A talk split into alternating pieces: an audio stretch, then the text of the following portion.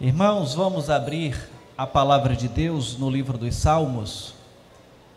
O Salmo de número 139. Salmos, o de número 139. Vamos ler do verso 1 até o 12, que diz assim: Salmos 139, do verso 1 ao 12. Verso 1 diz: Senhor, tu me sondas e me conheces Sabes quando me assento e quando me levanto. De longe penetras os meus pensamentos. Esquadrinhas o meu andar e o meu deitar, e conheces todos os meus caminhos. Ainda a palavra não me chegou à língua, e tu, Senhor, já conheces toda. Tu me cercas por trás, por diante, e sobre mim pões a mão. Tal conhecimento é maravilhoso demais para mim, é sobremodo elevado, não posso atingir. Para onde me ausentarei do teu espírito? Para onde fugirei da tua face? Se subo aos céus, lá estás. Se faço a minha casa no mais profundo abismo, lá estás também. Se tomo as asas da alvorada e me detenho nos confins dos mares, ainda lá me haverá de guiar a tua mão e a tua destra me susterá. Se eu digo, as trevas com efeito me cobrirão, e a luz ao redor de mim se fará noite, até as próprias trevas não te serão escuras. As trevas e a luz são a mesma coisa. Oremos ao Senhor. Pai eterno, obrigado pela tua palavra e nos ensina por meio dela, para que te exaltemos e engrandeçamos o teu nome nesta noite nos usa conforme o teu querer, conforme tua graça e misericórdia. E fala aos nossos corações. Em o nome de Jesus assim oramos. Amém. Irmãos, o ser humano, a humanidade, ela é ávida por desafios, descobertas, por explorar os mais distantes lugares.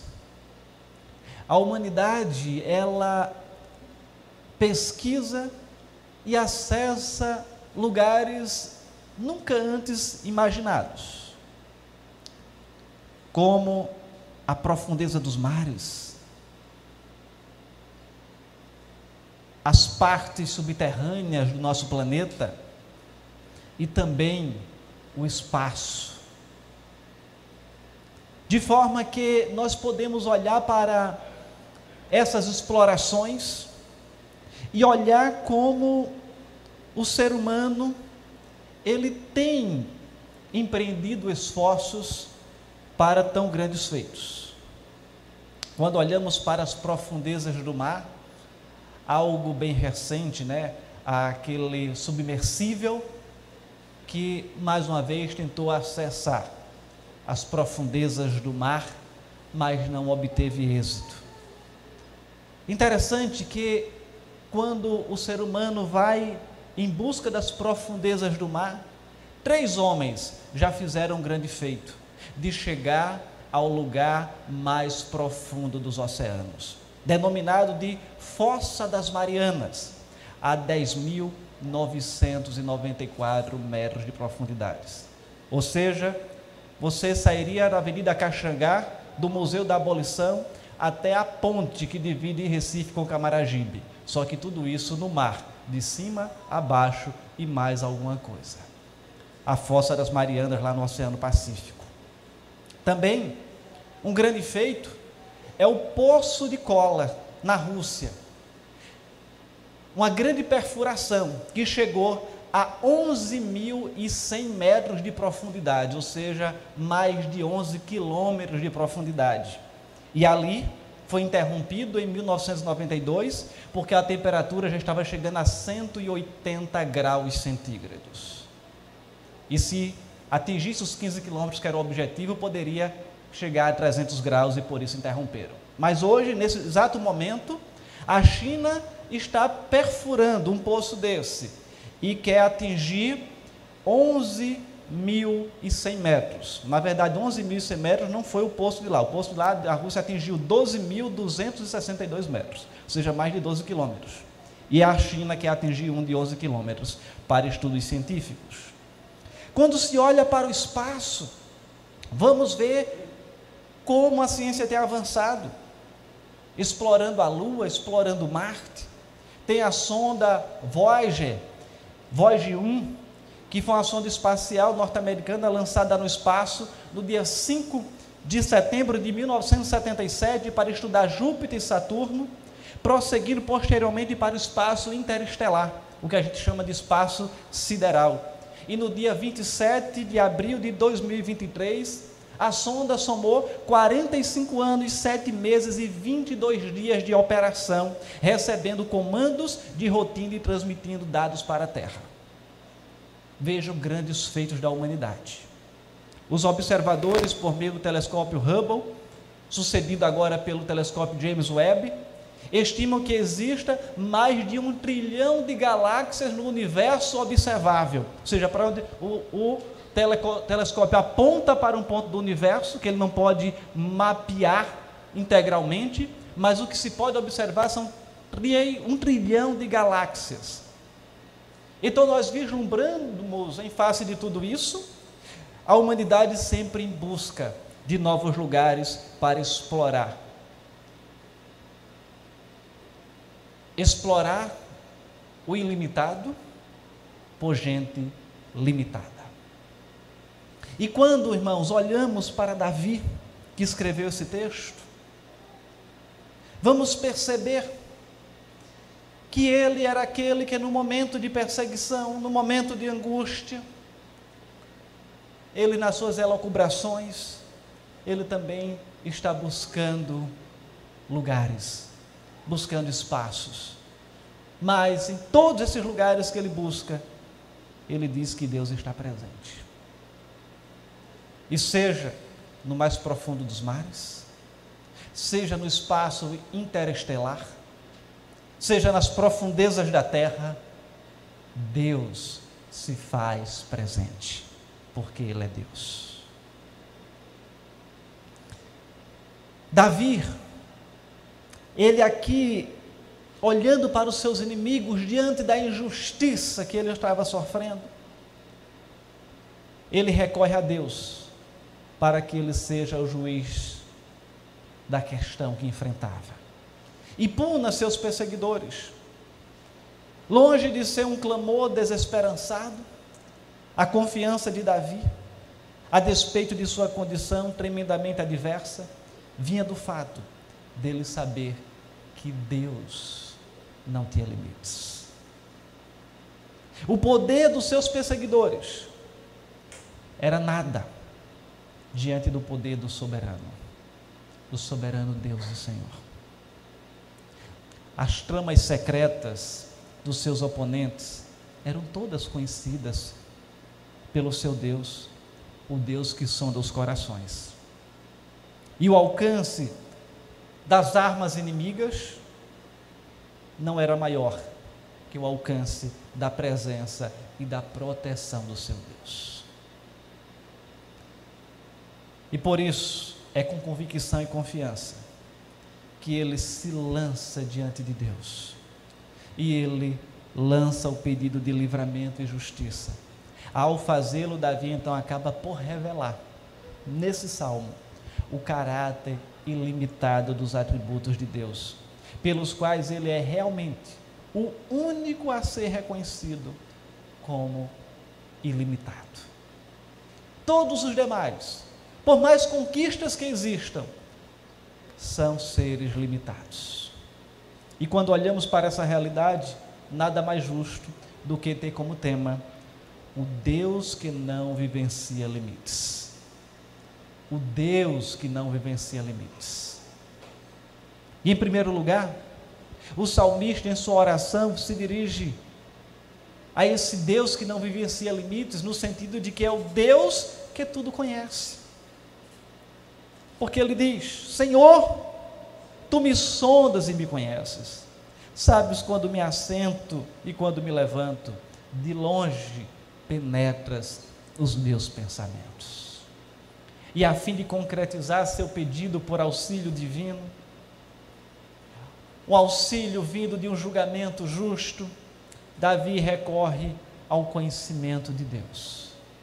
O Deus que conhece aquilo que é oculto aos homens, o Senhor que tudo conhece. E a sequência do texto mostra que Davi não se refere apenas a Deus saber quem ele é, mas a tudo aquilo que ele fazia e que estava ligado à sua existência. É claro que ele não se julgava perfeito como Deus e sem pecado, mas sua menção ao fato de Deus o conhecer, quando ele diz: Todos os meus caminhos, você conhece todos os meus caminhos, serve ao propósito de apontar o tratamento injusto e merecido por parte dos seus perseguidores, dos seus opositores. E o Senhor seria um justo juiz, um juiz mais do que apropriado a essa circunstância, porque além de conhecer as ações de Davi, conhecia também suas intenções, quando diz: De longe penetras os meus pensamentos. E nós podemos até é, parecer, aparentar uma coisa para aqueles que estão à nossa volta, mas para Deus nada podemos esconder, porque Ele penetra os nossos pensamentos. Ele conhece o mais profundo do nosso ser. Na verdade, o conhecimento de Deus não vem durante o seu convívio com os homens, mas antes das coisas acontecerem. Pois o verso, o salmo nos diz: mesmo quando a palavra ainda não está na minha língua, eis que tu, ó Senhor, já conhecem completamente. E nós vamos então entender que nada é possível ocultar de Deus, visto que o seu conhecimento, ele não tem limites. Todo o nosso ser está diante dos olhos do Senhor. E esse vislumbre é tão surpreendente, acima de tudo o que conhecemos, que podemos concordar categoricamente com uma reação é, de admiração de Davi quando ele diz: Senhor, esse conhecimento é maravilhoso demais para mim. É quando nós olhamos para Deus e vemos quão grandioso Ele é. Dizemos, Tu és maravilhoso. Quando a gente olha para esses grandes feitos da humanidade, a gente pode até dizer: olha que coisa maravilhosa. Mas quando olhamos para Deus, foi Ele que criou esse homem que faz essas coisas. E assim, irmãos, o texto prossegue. E Davi, além de se dirigir ao Deus que tudo conhece, em segundo lugar, ele se dirige ao Deus que está em toda parte. É o que vemos do verso 7 ao 12. Para onde me ausentarei do teu espírito? Para onde fugirei da tua face? E vem as respostas. Sem manter o sentimento judaico, supersticioso de que longe do tabernáculo lá em Jerusalém, estaria longe também do Senhor. Davi ele sabe que a presença divina o acompanhava em todo lugar para onde ele fugisse. Onde me distanciarei do Senhor? Para onde fugirei da tua presença? E essas perguntas retóricas, cuja resposta categoricamente é lugar nenhum. Eu não posso fugir para lugar nenhum. São seguidas por suposições de locais em que, mesmo que o salmista pudesse chegar, ali também estaria o Senhor. Estudando esses dias o livro de Apocalipse, uma das referências é de que vai chegar o momento em que os homens procurarão a morte, mas a morte vai fugir deles. A impiedade estará no coração do homem, ele diz: Eu quero morrer, mas não vai conseguir, porque tem que passar por aquela tribulação, aquele julgamento. E eu fico imaginando Se alguém entrasse então num submarino, no submersível, e fosse para as fossas das Marianas, a 11 mil metros, e dissesse: Aqui eu estou distante do Senhor, aqui ele não vai me achar. Mas ele vai achar, porque ele fez as fossas da Mariana, as fossas Marianas. Ah, eu vou me esconder na sonda Voyager, no espaço sideral. Lá também Deus está, foi Ele que criou tudo isso. Eu vou me esconder no buraco que a Rússia fez, aí parou em 1992, onde tem lá 12 quilômetros de profundidade. Deus está lá também. Não tem como fugir. Mas essa ausência de limites de Deus faria não apenas com que ele estivesse presente nesses lugares longínquos, mas que continuasse a agir do mesmo modo para com o seu servo Davi. Ele diz: Também ali a tua mão me guiará e a tua destra me susterá, ou seja, com firmeza. Então o Senhor estaria ali a guiar, a sustentar, que promove uma ideia mais ampla de proteção e provisão por parte de Deus. E assim, pois, para o Senhor não existe o perto nem o longe, do mesmo modo como também não há o claro e o escuro. O Senhor não tem limites espaciais, Ele está em toda parte. Nós só podemos estar em um lugar ao mesmo tempo. Mas alguns dos estudiosos, não me recordo o nome dele agora, já disse que não existe um milímetro do universo que Deus não possa dizer é meu. Que não possa dizer eu ali não estou. Ah, pastor, Deus está no inferno? Está. Ele não está ali de uma maneira sofredora, mas ele está ali na sua ação punitiva, exercendo sua força de justiça.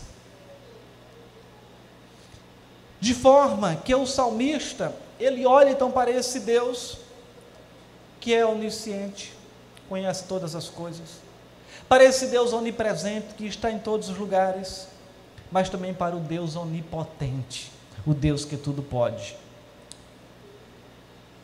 Que é o nosso terceiro aspecto aqui, do verso 13 ao 18. A terceira estrofe do salmo, apesar de também tratar do conhecimento do Senhor, coloca em perspectiva aquilo que ele faz, para exemplificar o poder divino, perfeito e sem limites. Davi aponta a obra da geração de um ser humano.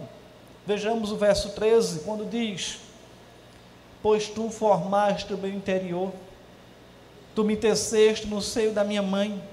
Graças te dou, visto que por modo assombrosamente maravilhoso me formaste, e as tuas obras são admiráveis, e a minha alma o sabe muito bem.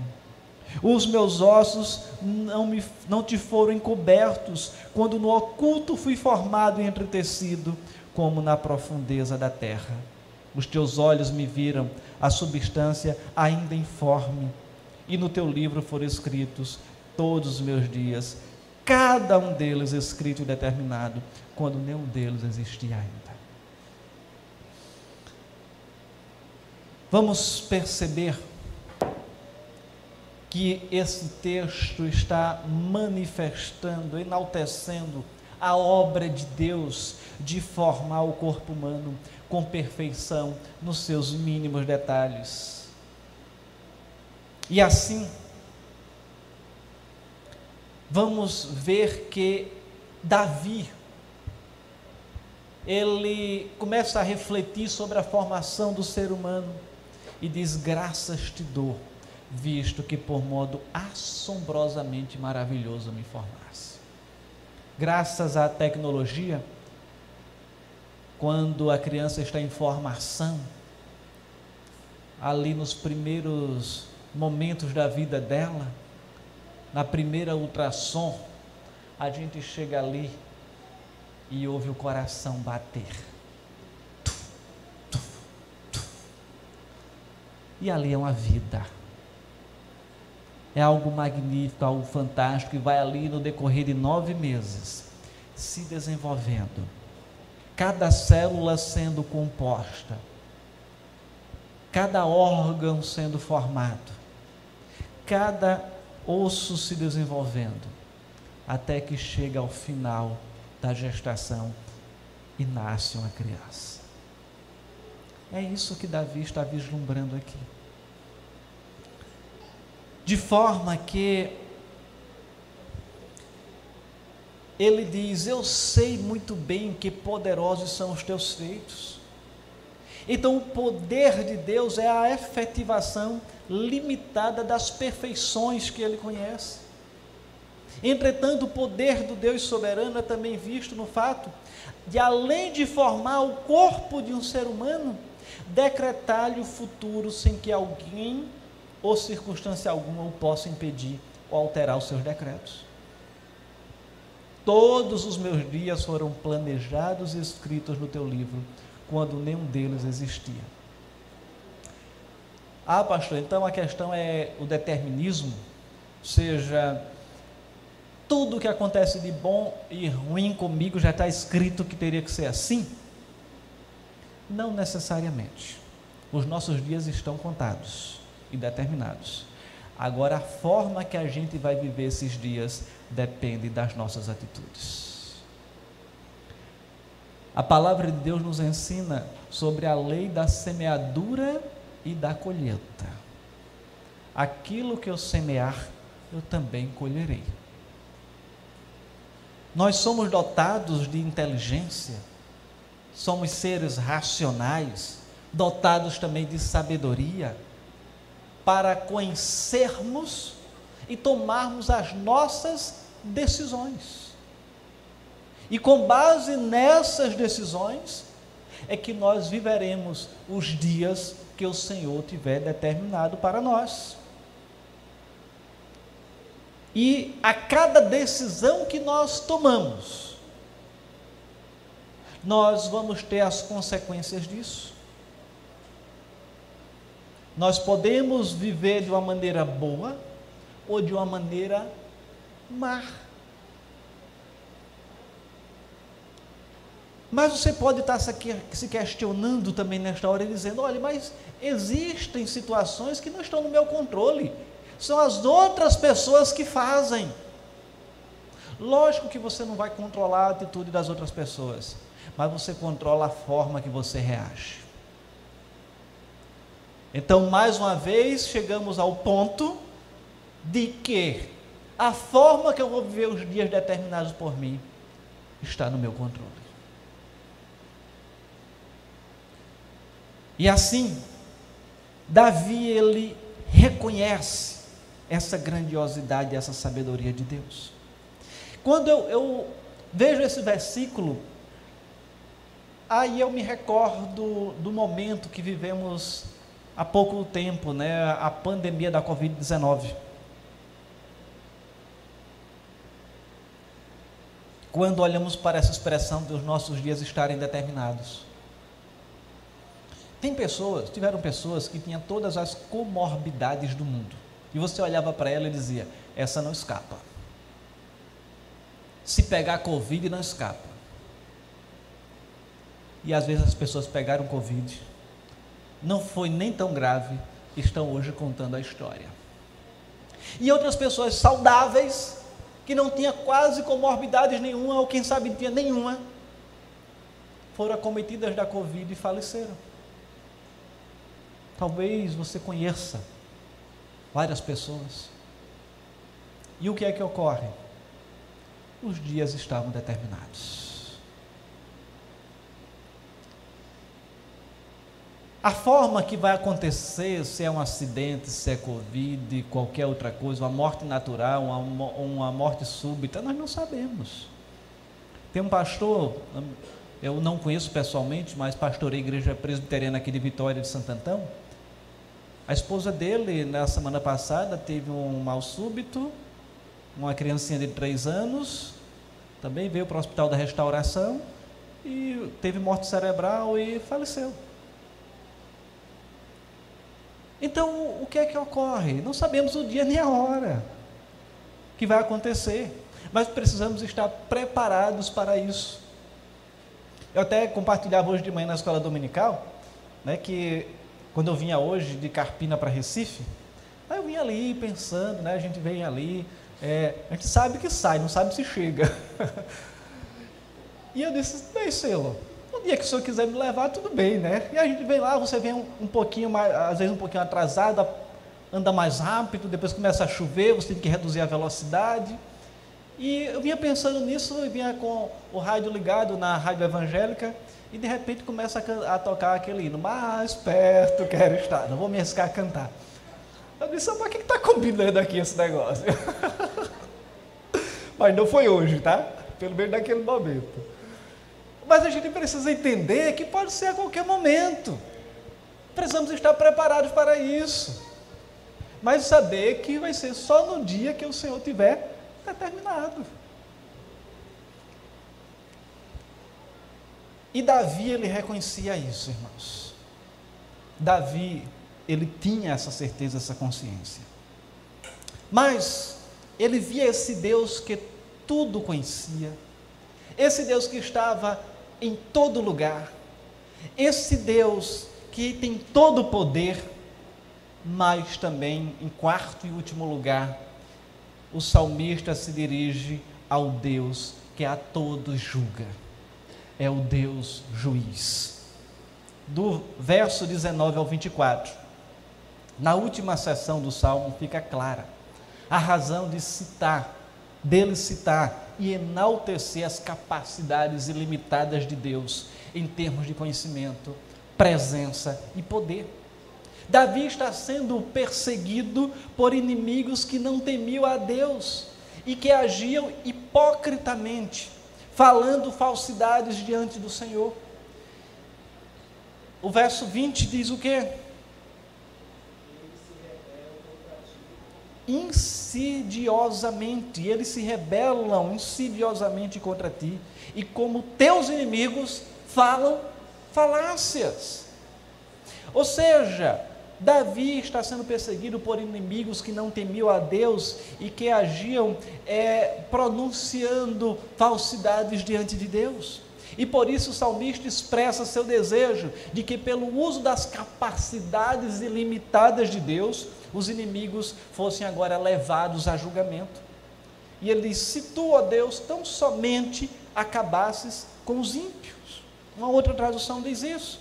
Entretanto, o escritor sabe que Deus é imparcial no seu juízo e que todos estão diante de Deus, diante dos olhos do Senhor, de modo que ele apresenta ao Senhor a sua inocência nessa questão, ao modo que demonstra também o agir dos seus inimigos. E ele declara, diz: Acaso, no verso 21, não aborreço eu os que te aborrecem? e não abomina os que de ti se levantam, contra ti se levantam, aborreço-os com ódio consumado, para mim são inimigos de fato. E prossegue.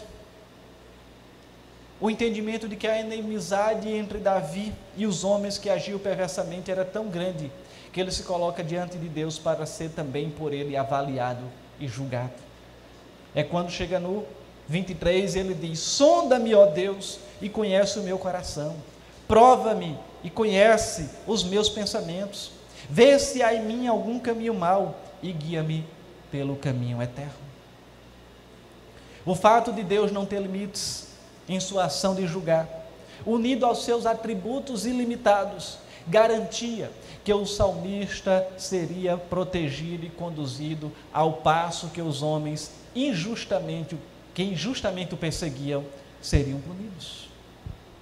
Então ele se coloca diante de Deus e diz: Senhor, tu és o Deus que tudo conhece, tu és o Deus que está em todo lugar, tu és o Deus todo-poderoso e tu és o Deus que tudo julga. Então eu me coloco diante de ti e julga entre eu e eles. Você conhece o meu coração. E essa é a grande revelação de Davi neste salmo. E quando olhamos para nós, irmãos, nós servimos a esse Deus Todo-Poderoso. Ele nos conhece, conhece os nossos pensamentos, conhece o nosso deitar, conhece o nosso levantar, conhece nos mínimos detalhes.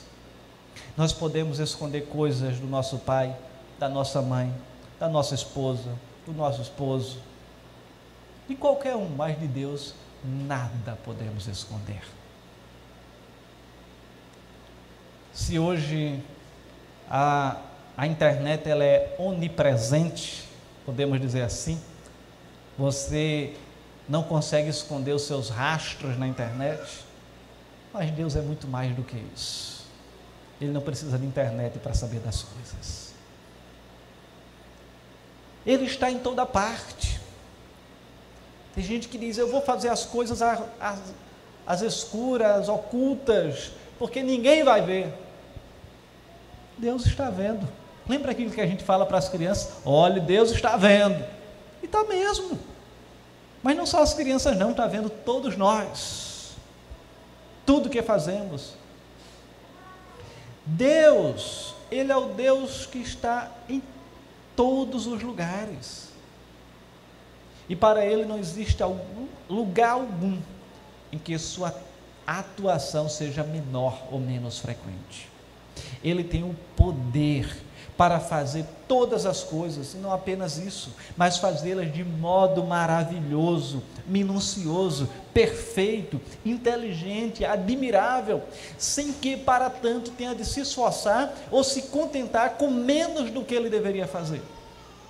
Muitas vezes nós planejamos alguma coisa e dizemos, eu quero fazer aquilo, mas não conseguimos alcançar. Fazemos pela metade, ou dois terços, três terços.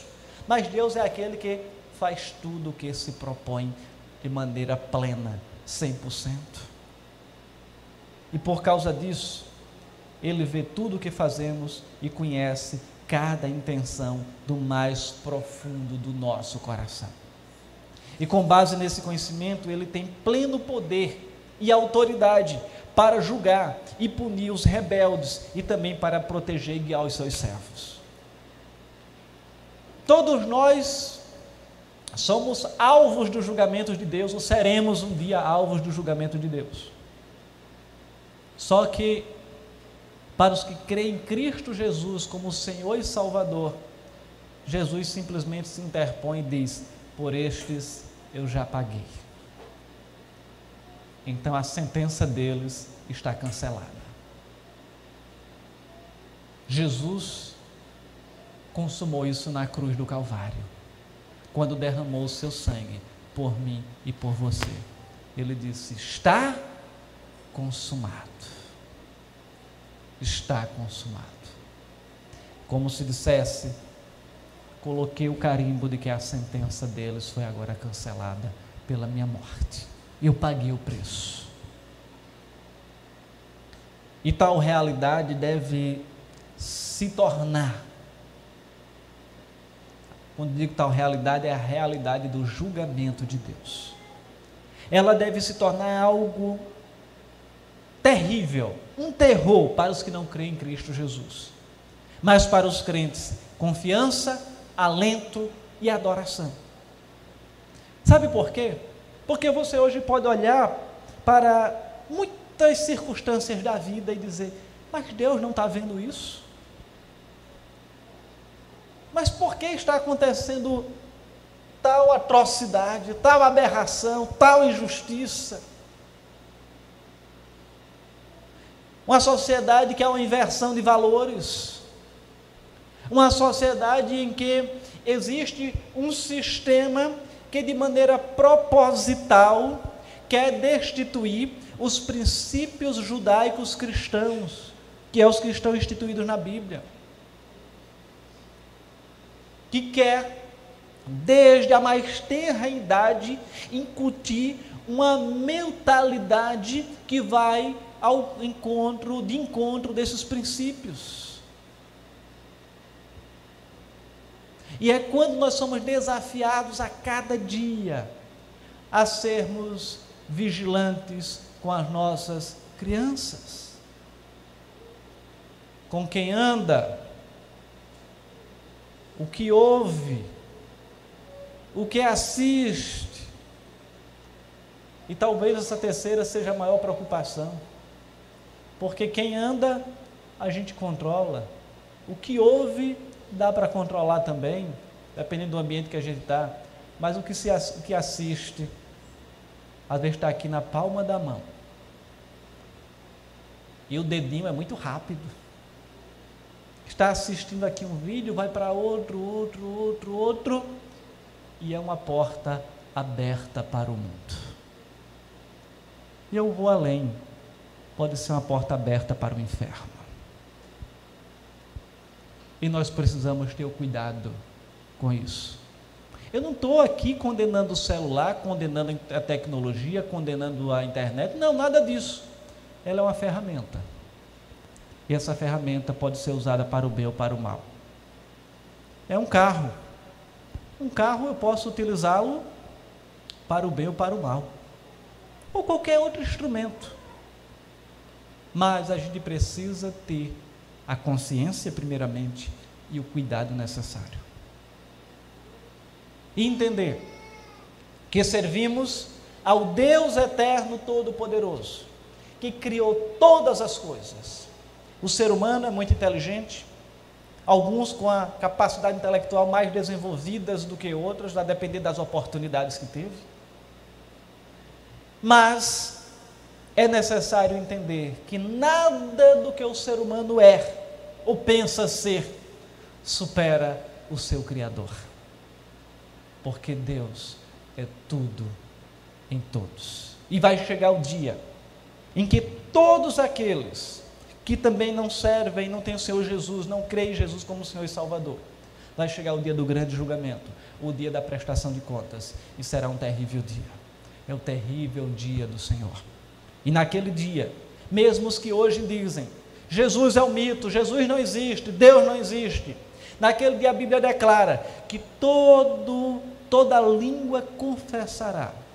É o inverso, todo joelho se dobrará e toda língua confessará que Jesus Cristo é o Senhor. E não tem como escapar disso. Que o Senhor nos dê graça e nos dê a condição de perseverarmos em nossa peregrinação até o dia daquele grande encontro, em que estaremos chegando ao encontro do nosso irmão mais velho, o nosso Senhor Jesus Cristo, aquele que morreu por nós lá na cruz, e desfrutando das benesses desse plenamente, porque já desfrutamos aqui, mas desfrutando plenamente dos benefícios que esse Deus Todo-Poderoso esse Deus que conhece todas as coisas, esse Deus que está em todo lugar, tem reservado para nós. Que o Senhor nos abençoe. Vamos orar mais uma vez. Pai eterno, obrigado pela tua palavra e agora nos dá graça para aplicarmos ela em nossa vida, em nosso coração e prosseguirmos neste mundo em fidelidade, mesmo em meio às adversidades. Te agradecemos pelo teu Santo Espírito poder trazer esta palavra e agora que Ele mesmo possa tratar com cada ponto do nosso viver que precisa dela. Em o nome de Jesus, assim oramos. Amém.